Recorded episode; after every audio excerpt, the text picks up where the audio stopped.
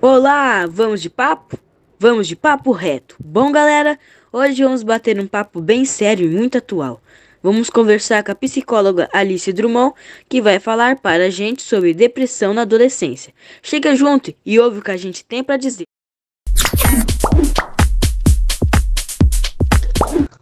Como podemos identificar a ansiedade em crianças? O caso aumentado por causa da pandemia? Então, todos nós sentimos ansiedade na nossa vida. Ela é uma reação natural do corpo ao estresse. É um sentimento comum. Por exemplo, antes de fazer uma prova importante, antes de viagens e eventos, quando a gente cria expectativa em relação a eles, essa ansiedade ela é até importante para a gente se movimentar em relação ao futuro, para a gente criar planos e para a gente prosperar. Mas a ansiedade também pode ser um problema, um adoecimento, quando ela se torna uma constante da nossa vida. A ansiedade ela vai se tornar um transtorno quando ela interfere no dia a dia da pessoa e afeta diretamente no seu comportamento. Geralmente, ela desencadeia sintomas fisiológicos e emocionais e causa prejuízo na vida das pessoas. Os transtornos de ansiedade, eles são muitos e eles só podem ser diagnosticados por um profissional da área. Os mais comuns são o transtorno da ansiedade generalizada, a síndrome do pânico, o toque, que é o transtorno obsessivo compulsivo, e o transtorno de estresse pós-traumático. O que fazer quando o adolescente está em crise de ansiedade? Geralmente, nas crianças e adolescentes, a ansiedade, enquanto adoecimento, enquanto transtorno, é identificada a partir de crises, marcadas por tremores, paralisia e medo. Mas é importante ficar atento a outros sinais também que costumam ser anteriores à crise. Observar se o sono e a alimentação estão regulares, por exemplo, é muito importante. Quando ansiosa, a gente pode comer demais ou sentir falta de apetite, sentir sonolência demais ou insônia. Então é importante ficar de olho. Podemos observar também o nível de estresse, de tensão, de inquietação, de medos e de preocupações. Se eles estiverem excessivos, isso também pode ser um sinal de ansiedade.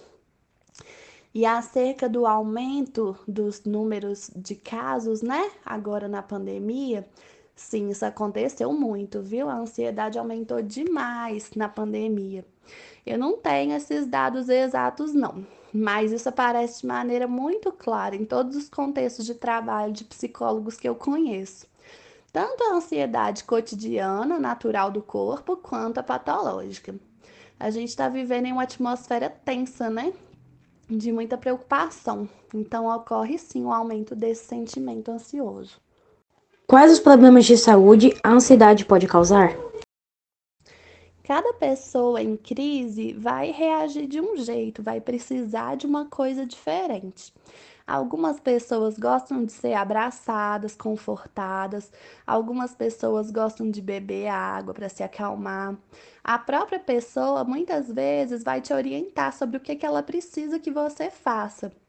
Mas é importante, em qualquer caso, se tranquilizar, passar tranquilidade para o outro que está sofrendo naquele momento e assegurar de que esse momento vai passar e que ele vai ficar bem. E aí, em seguida, é importante procurar auxílio profissional para essa pessoa. Doutora, pode nos explicar o que é ansiedade e quais tipos de ansiedade existem? Então, a ansiedade ela pode afetar todas as esferas da vida das pessoas. Ela pode gerar desgaste, conflito nas relações pessoais, isolamento social, vícios, desordens alimentares, pode prejudicar os estudos e o aprendizado, pode atrapalhar também o desempenho no trabalho, na vida financeira. Por isso é muito importante se atentar a si mesmo e buscar tratamento caso você se perceba em um estado ansioso exacerbado. Quanto tempo leva para o tratamento da ansiedade?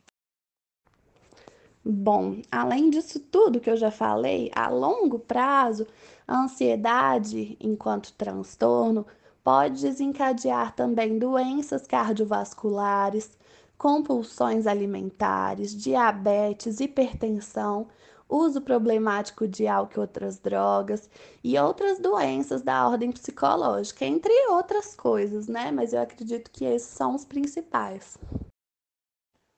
Como a ansiedade afeta a vida de um adolescente? Não existe um prazo específico para o tratamento de ansiedade, mas o primeiro passo é buscar psicoterapia com psicólogo na abordagem que você se sentir mais confortável. A depender da gravidade dos sintomas, você pode buscar também tratamentos medicamentosos com psiquiatra. O medicamento, ele funciona como uma muleta. Quando caminhar tá difícil demais, sabe? Aí ele vai te ajudar a dar conta das tarefas do dia a dia até você dar conta de caminhar sozinho. A psicoterapia, por outro lado, vai te, vai te ajudar a se guiar, a encontrar suporte, a fazer mudanças na sua vida e a aprender a lidar melhor com as suas preocupações para que você consiga retomar sua caminhada.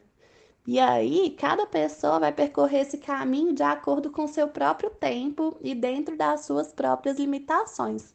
Então não tem jeito, cada um vai ter um tempo. Um papo sério e muito importante, não é mesmo? Fique atento aos sinais de depressão e peça sempre ajuda caso for necessário. Fica aí a dica. E fui!